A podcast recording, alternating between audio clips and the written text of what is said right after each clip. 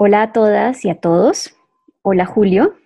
Hoy vamos a tener un episodio un poco distinto. Vamos a ver cómo nos va conversando un poco más libremente sobre un tema que nos ha estado dando vueltas en la mente y que queremos poder conversar, pensar y darle un lugar de una forma distinta.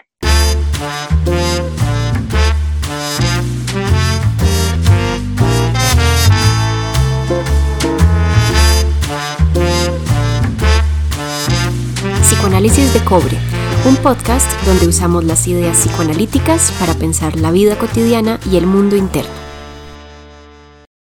Últimamente hemos hablado sobre corrientes del psicoanálisis, sobre teorías, estamos hablando muy dentro del psicoanálisis. Queremos hoy salirnos de ahí, pensar más abiertamente e intentar juntar psicoanálisis con lo demás. Esto coincide con que tenemos ganas de abrir otra serie.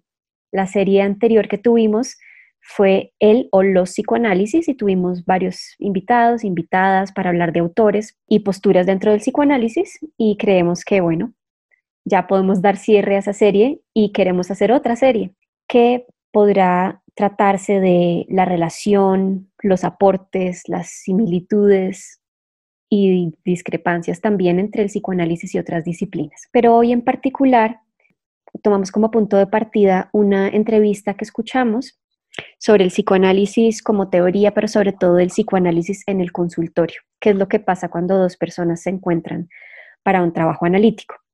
La entrevista que escuchamos y que vimos, porque está en YouTube y se las pondremos para que la puedan ustedes también, para que puedan también acceder a ella, es una entrevista que hace la presidenta de la IPA, Virginia Ungar, a la escritora Siri Hustvedt. Y es una entrevista que se hace eh, previo al inicio del Congreso Mundial de Psicoanálisis. Es una conversación entonces entre una psicoanalista y una escritora sobre la literatura, el arte, lo infantil y todo lo que va más allá de los símbolos lingüísticos. Sabes que te estaba escuchando hablar y, se me ocurre pensar esta anécdota que viví esta semana con, con, una profesora con la que estábamos discutiendo un caso. Y había algo que intentamos pensar teóricamente y en un momento repentino a esta profesora se le ocurre una imagen de Romeo y Julieta, pues que venía muy al caso, y es en momento esa escena describió muy bien lo que estaba pasando con esta paciente. Y, la profesora se preguntaba, bueno, ¿y a mí cómo se me ocurrió esta escena? ¿Sí? ¿Para qué nos sirve pensar el arte? ¿Para qué nos sirve pensar la literatura en psicoanálisis, ¿no? en una terapia? Creo que un poco no sé, como algunas imágenes de, lo que a mí emocionalmente me quedó de la entrevista que mencionaste, cómo se da el proceso creativo y eso que tiene que ver con una terapia, ¿no? o con el psicoanálisis. Y creo que tiene todo que ver porque pienso que la terapia es un proceso creativo. Algún día incluso medio comentamos que hay un libro que dice un libro de estos que sacan los terapeutas de eh, todos los planes de tratamiento para las, de todas las psicoterapias, ¿no? El paso a paso para hacer una psicoterapia, en términos de números de sesiones, en términos de registros, qué es lo que hay que medir, cómo se avanza en un proceso terapéutico. Y, yo solamente emocionalmente sentía como eso es tan lejano de lo que, pues, no sé, de lo que hago, de, de cómo pasa esto, lo psicoanalítico. ¿Cómo saber cómo pasa eso? O sea, ¿cómo hablar de esto? ¿Sí? Desde el principio conversamos que es muy importante saber que esto sí, o sea, que cuando uno hace terapia, esto lleva a algún lado, esto va a algún lado, ¿no? Tanto de paciente como de terapeuta. Uno tiene que saber para dónde va, ¿sí? Ahora, ¿cómo se hace esto? Y creo que la medición, el plan, el número de sesiones no nos dice mucho. Creo que nos toca apelar a algo más intangible. Y creo que ahí va como, no sé, de pronto lo literario nos sirve para como para prestarle imágenes de pronto a, lo que está pasando en, una sesión. Hay una frase, Julio, que yo, que creo que los dos hemos escuchado mucho a lo largo de nuestra formación. Y, no, lo he escuchado solamente de, terapeutas de enfoque psicoanalítico, sino también de, otras corrientes. Y es esta frase de que el terapeuta ayuda a poner en palabras lo que se siente. Y es una frase que a mí, digamos que cuando la empecé a escuchar me hacía mucho sentido, como, y qué importante hablar de las cosas que uno siente, de esas cosas que uno nunca ha dicho, qué importante poder ponerlas en palabras, así como traducir eso que se siente en palabras. Y creo que estuve persiguiendo eso por mucho tiempo, tanto como paciente eh, como terapeuta. Em, y creo que es algo muy reciente en mí que hizo clic, hizo, hizo, cambió de una forma muy distinta y creo que tiene que ver con, el, con la posibilidad que he tenido de estar en un proceso de análisis profundo. Y es, digamos que la conclusión a la que en, en la que en este momento estoy es, sí, qué importante la palabra, pero, pero no todo es la palabra. ¿sí? Y hay cosas que nunca voy a poder poner en palabras y eso puede o bien despertar mucha angustia porque entonces, ¿cómo diablos lo comunico? Pero creo que lo bonito también ha sido es que hay cosas que se entienden más allá de la palabra, ¿sí? Hay cosas que se entienden desde la sensación, hay cosas que se entienden desde la emoción. Em, y yo, pues a pesar de que estamos hablando de todo esto tan abstracto, de todo esto que va más allá del lenguaje y de la palabra, también soy muy fan del lenguaje. Siempre me ha gustado mucho como, como eh, y siento que es una parte muy importante de mi vida. Y entonces estuve pensando en la palabra psicoanálisis, en la palabra análisis, que de hecho me parece una palabra bastante, o sea, que en realidad me hace pensar como en un proceso súper racional, ¿no? Bueno, vamos a analizar qué es esto que está pasando. Em, y de hecho, me di cuenta en la entrevista de Virginia y de, de Siri de algo muy bonito, porque yo vi esta versión que es pues en inglés, la, original, pero que está subtitulada. Y como yo estoy tan pendiente del lenguaje, me gusta, casi siempre lo hago como de manera muy como espontánea, que miro si la traducción coincide con lo que están diciendo, ¿sí? Y en un momento, Siri Husbet dice algo como, en inglés dice, in my thinking process, y la traducción decía en mi proceso intelectual. Y dije, no, ¿qué es esta falla? Sí, precisamente creo que de eso es lo que estamos eh, intentando hablar hoy tú y yo, ¿sí? Como pensar no necesariamente es intelectualizar o racionalizar. Y pensar en análisis, o estar en psicoanálisis, por más de que es analizar, no es un análisis desde necesariamente un punto de vista em, de la comprensión racional, aunque sin duda hay, hay, mucho de eso también. Pero ¿qué pasa con todo eso que terapeuta y paciente sienten en su cuerpo o cosas que, pues sí, precisamente no se pueden poner en palabras tan fácilmente? Y creo que es desde ahí desde donde se genera un cambio, mucho más profundamente que desde lo racional, ¿sí? Para lo racional tenemos los libros, ¿para qué vamos a terapia entonces?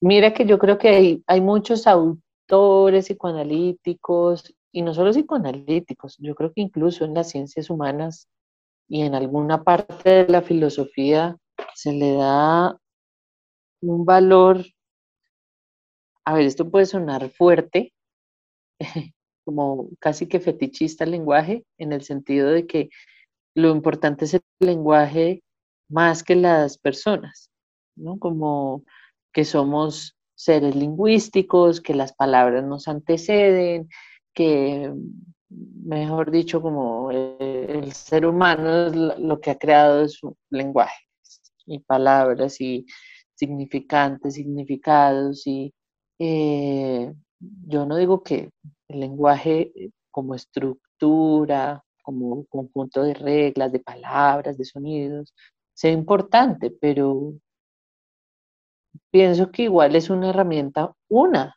de las herramientas, ¿no? Y, una cosa que yo leí en, en, en Bion, del cual hablamos la vez pasada, el lenguaje fue creado como una herramienta para la supervivencia de las personas, no fue creada para hablar de los sentimientos. Luego, para hacer que el lenguaje pueda hablar de los sentimientos, tenemos que modificarlo. ¿sí? Eh, o sea, como está estructurado el lenguaje no nos permite hablar de, de lo que es un ser humano, de lo que siente un ser humano. Entonces, más que, pues sí, obviamente, ¿qué más hacemos?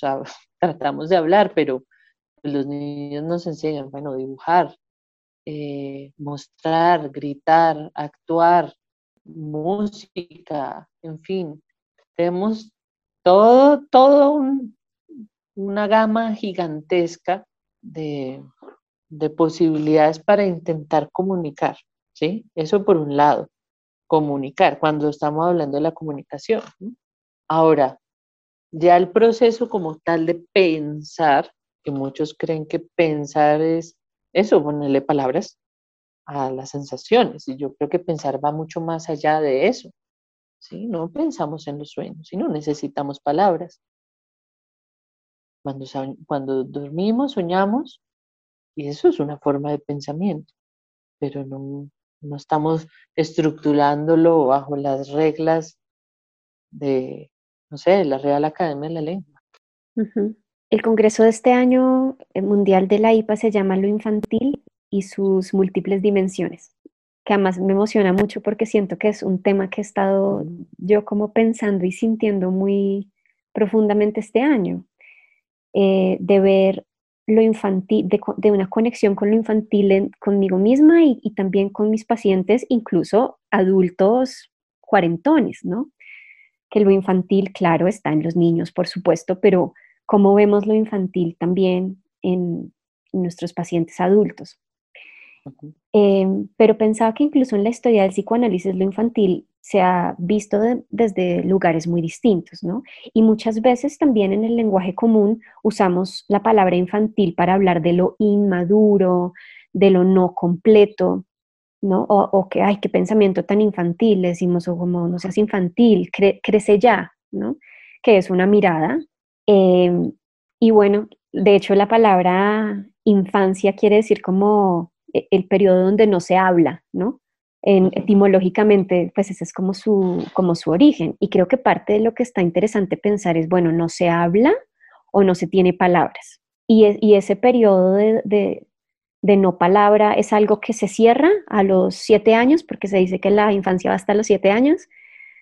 O, cómo permanece eso dentro de cada uno de nosotros y cómo podemos volver a eso en ciertos momentos sí, de, vulnerabilidad, porque es claro que se nos despiertan partes infantiles cuando estamos vulnerables, pero también en nuestros momentos de potencialidad, ¿no? De creatividad, de, sí, como de claridad, de poder entender ciertas cosas y vivirlas con una sensibilidad que no necesariamente pertenece a, como a, ese, a ese proceso en el que uno va, se sienta y escribe un ensayo sobre, sino que lo vive de una manera pues muy intensa interiormente. Y me hace pensar en, la palabra, en una palabra que usa mucho nuestra profesora, que una profesora que tenemos en común también, que pues sabe mucho de bebés, de observación de bebés, y ella usa la palabra bebesidad, ¿no? Que es distinta a la palabra infancia. ¿A qué crees tú que se refiere ella cuando habla de bebesidad? ¿Qué puede incluir? Pues yo, no tengo ni, idea cuál es el, sentido que, utiliza esta profesora, pero sí me hace pensar en, de hecho es una creencia, cuando yo hice observación de bebés, siempre los adultos se preguntaban, bueno, ¿y usted qué mira en un bebé? Como si un bebé no, o sea, por el hecho de que no puede usar palabras, entonces como que no, que no, no, no vive, no siente, no sueña, no tiene pensamientos, no tiene emociones, no tiene deseos, ¿sí? eso es un prejuicio que tenemos, que un bebé, nada, sí, como algunos pediatras en alguna época decían que eran más básicamente tubos digestivos que lloran, ¿no?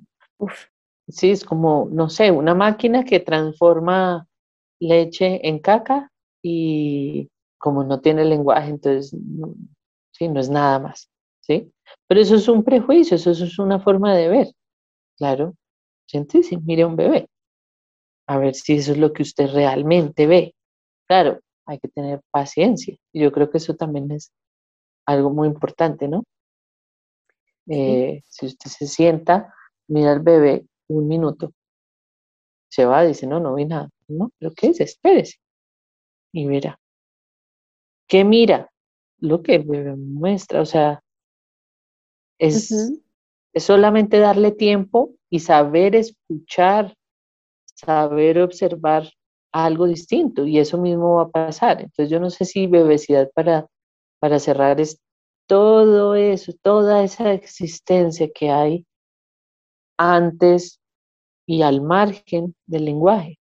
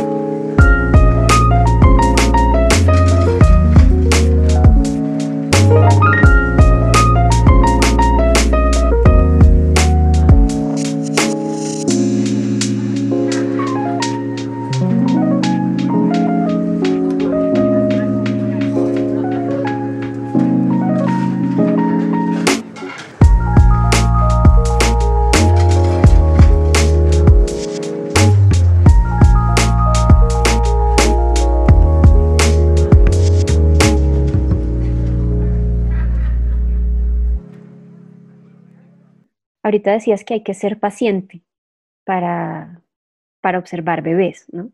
Y pensaba como en que hay que ser paciente para ser terapeuta. Paciente en el sentido de la paciencia, pero paciente de estar también uno en un proceso, ¿no?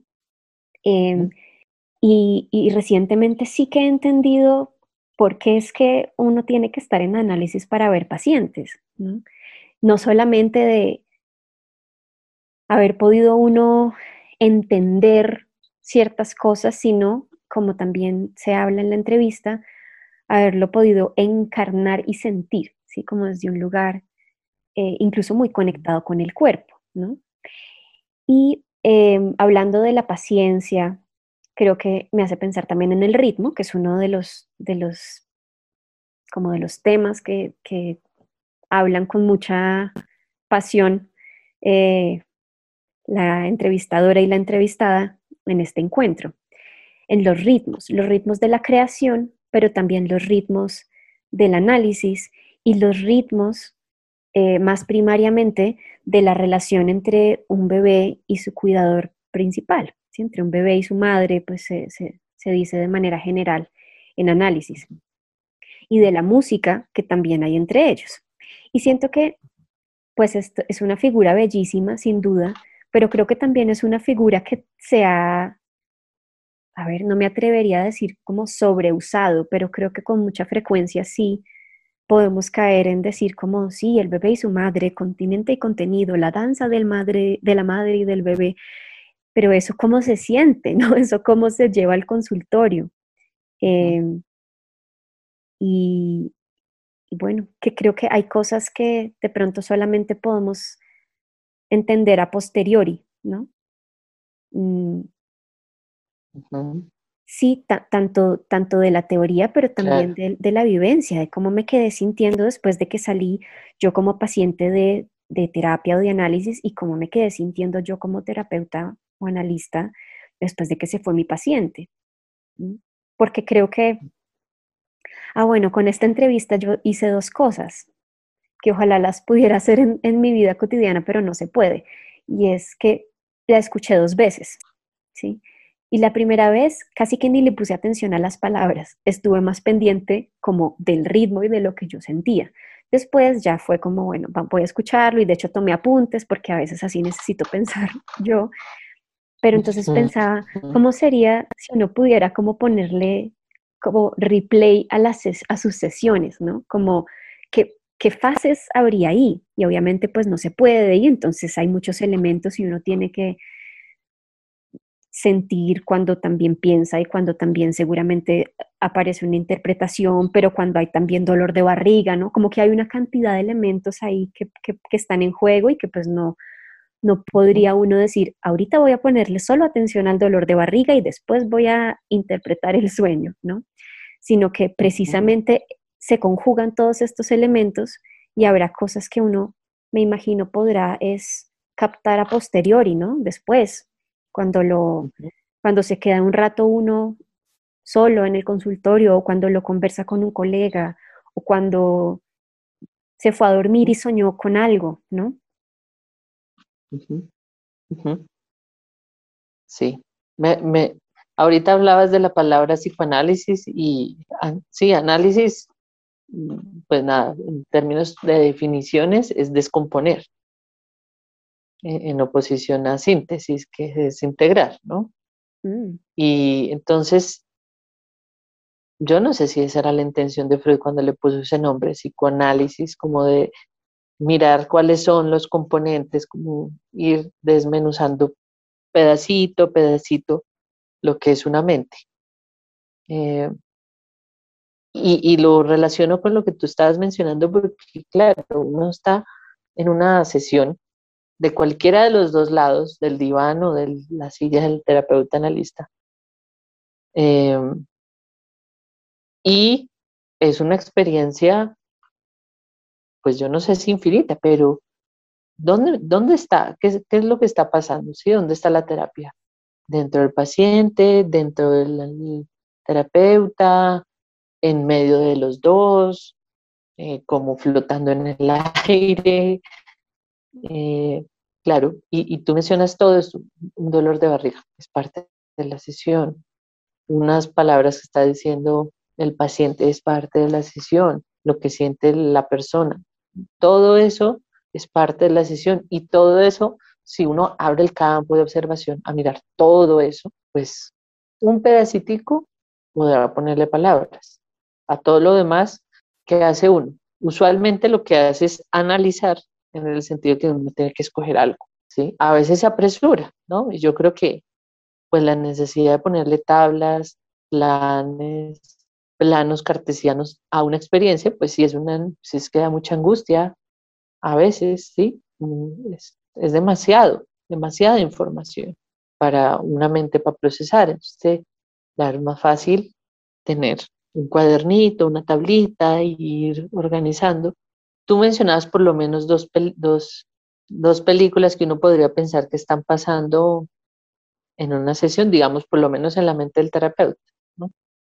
Y es la película, la primera, que uno se fija en los ritmos, en el sonido, en la dinámica, y la otra es, bueno, uno todo lo que sabe, todo lo que conoce, esta, toda esta información, ¿cómo la organiza?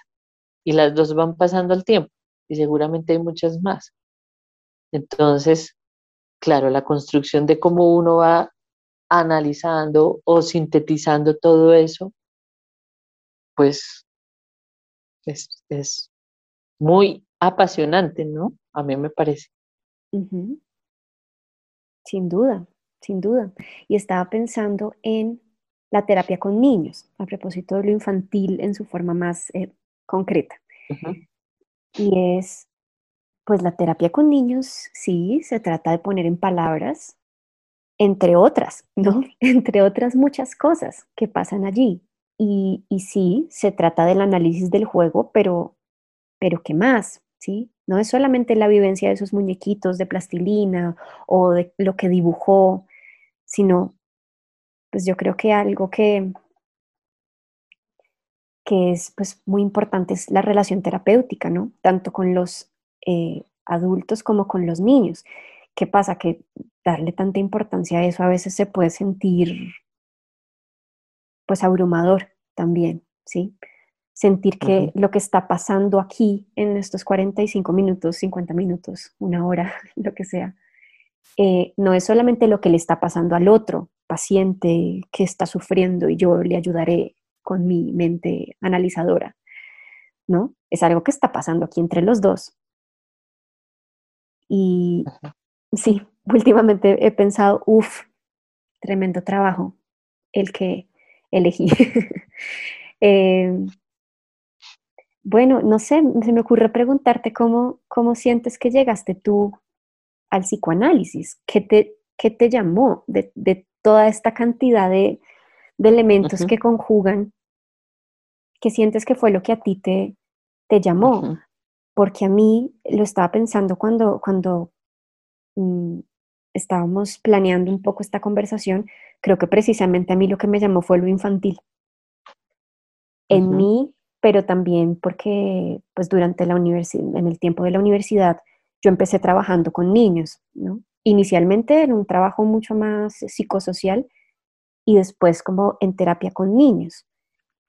y, y, yo pensaba, bueno, yo seguramente voy a ser terapeuta de niños y sí, pero es que después es como, bueno, pero miren que es que esto infantil, esto que tanto me llama, no está solamente en, los, los, niños pequeños, ¿no? sino esa vivencia infantil, pues al final es como ese núcleo tan, tan profundo que encontramos en todos los pacientes, ¿no?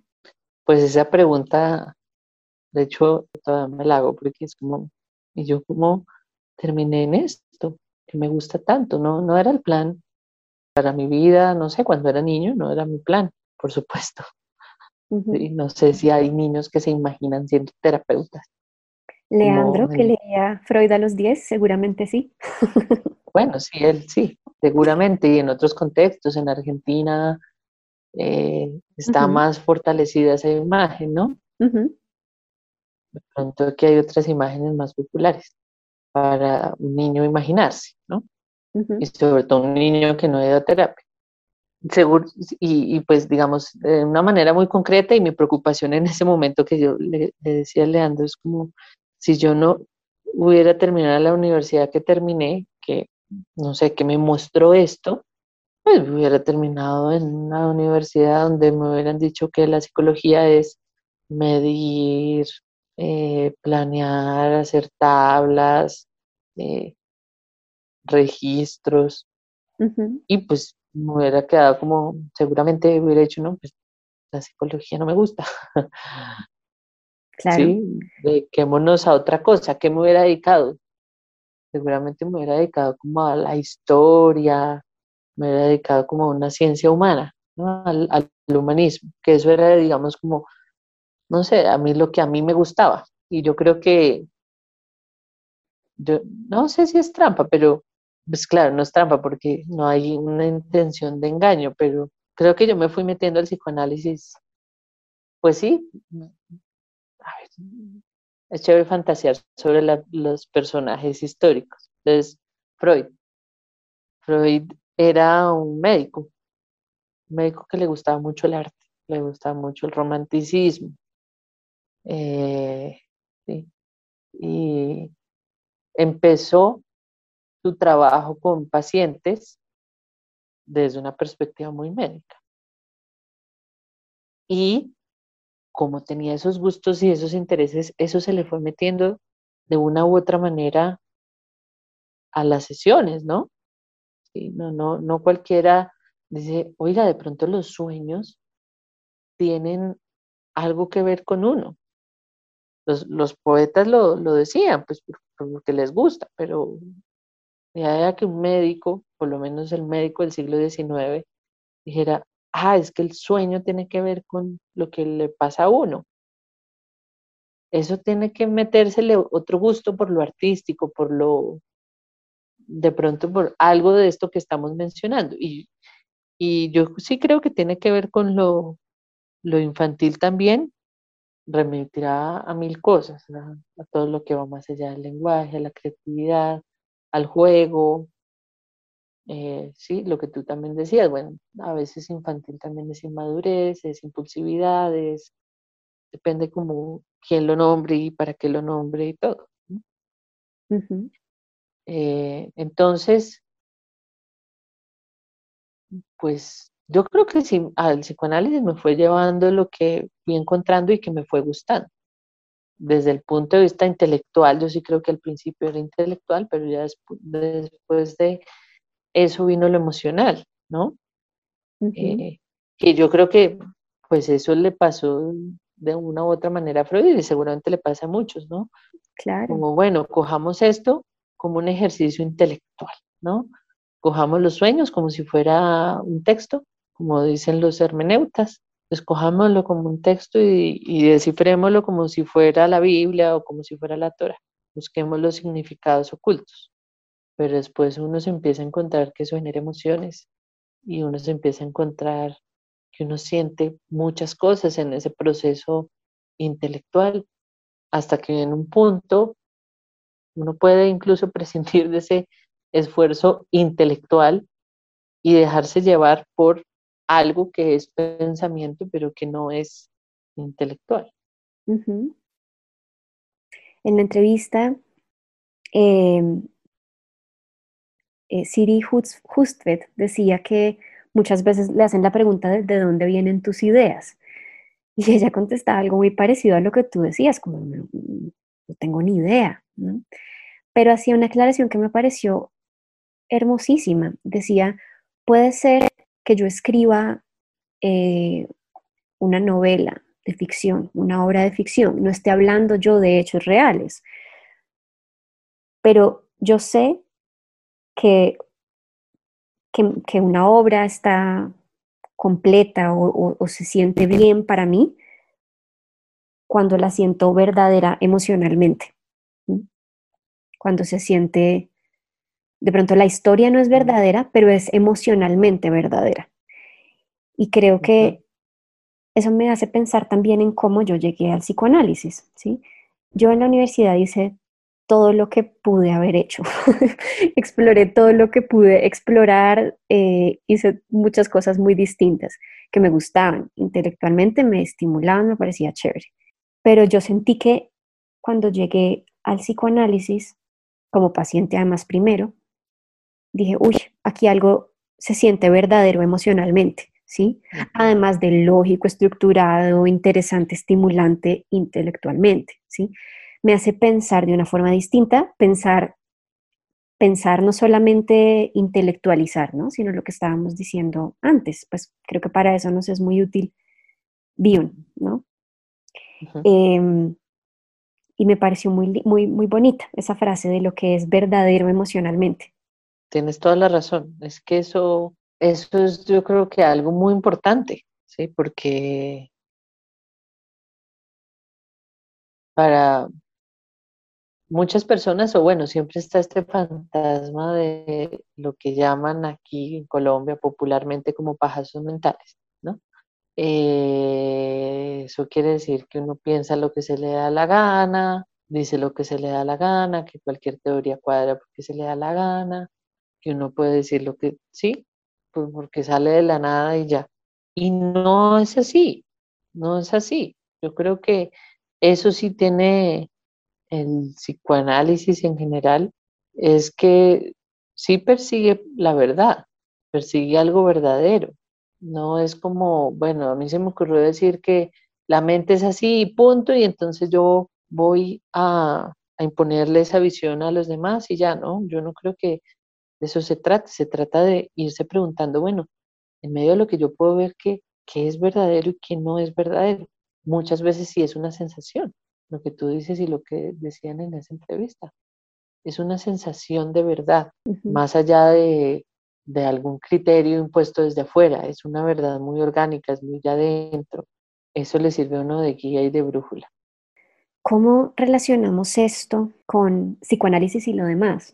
Esta es la introducción para esa serie. Pero ¿qué otras cosas vamos a poder encontrar? ¿Y cuál es el objetivo de hacer una serie que se llame psicoanálisis y lo demás? Yo creo que, y eso lo, lo decía Leandro, como hay muchas cosas que están muy bien en la vida y no tienen que ser científicas. Digo yo ahora, bueno, la filosofía está muy bien, el arte está muy bien, jugar está muy bien. ¿Por qué no hablar de todo eso? El psicoanálisis desde nuestro punto de vista está muy bien, pero pongámoslo a hablar con, otras cosas, ¿sí? O sea, un antropólogo y, y, nosotros, ¿qué le servirá de nuestra mirada, de nuestra visión, de esta búsqueda, yo no sé si búsqueda, pero sí como observación, exploración de lo que no tiene palabras, eso cómo le puede servir a alguien.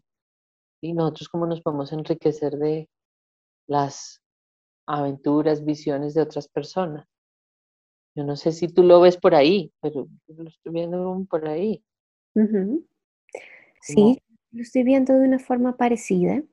Tengo una pregunta que seguramente iremos resolviendo más bien en el transcurso del proceso y es psicoanálisis y puntos suspensivos, psicoanálisis y literatura, psicoanálisis y arte, psicoanálisis y antropología. ¿Puede entrar cualquier cosa en esos tres puntos? ¿Sí? Psicoanálisis e ingeniería, psicoanálisis y, eh, qué sé yo, eh, física, cuántica, ¿sí? Eh, y me hace preguntarme como, bueno, que algunas veces queremos como necesariamente hacer que encaje algo o hacer mezcolanzas. Y creo que, bueno, pues es como un, experimento, igual que todo este podcast, iremos viendo pues qué conversaciones salen, quiénes serán eh, los invitados que pueden nutrir la conversación y pues iremos viendo, iremos viendo eh, cómo se puede relacionar. Pues yo creo que, no sé, jugar se trata también de eso, de jugar es muchas cosas, ¿no? Pero cuando un juego se siente falso, un niño sabe. un niño cuando está jugando, pues tiene que sentir que hay algo que es verdad en todo lo que está viviendo, en su juego y en su aventura emocionalmente verdadero. Emocionalmente verdadero, claro, si no, simplemente está moviendo fichas y no le importa nada. ¿sí? Es como, ahí sí, descargar, descargar, porque sí, ¿sí? ¿Dónde está uno? Eh, yo sí creo que un componente, de hecho, se me ocurre ahora sí, definiciones, ah, de definiciones, como pensar es juntar dos cosas, por lo menos dos, ¿sí? Pensar es ligar.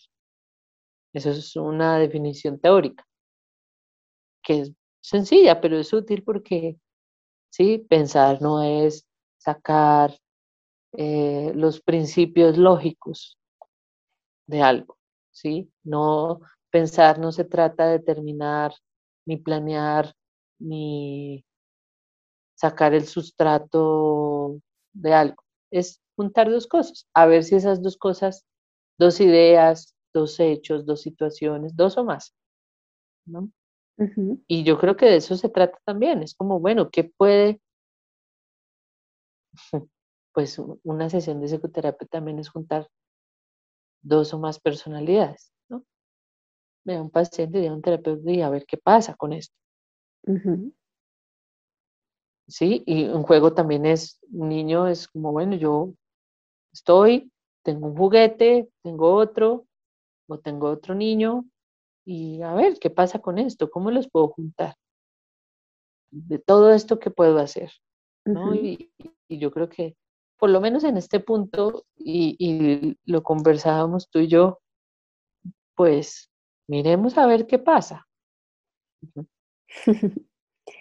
bueno, pues creo que ah, por ahora esto nos sirve como una conversación interesante que nos ha puesto a pensar.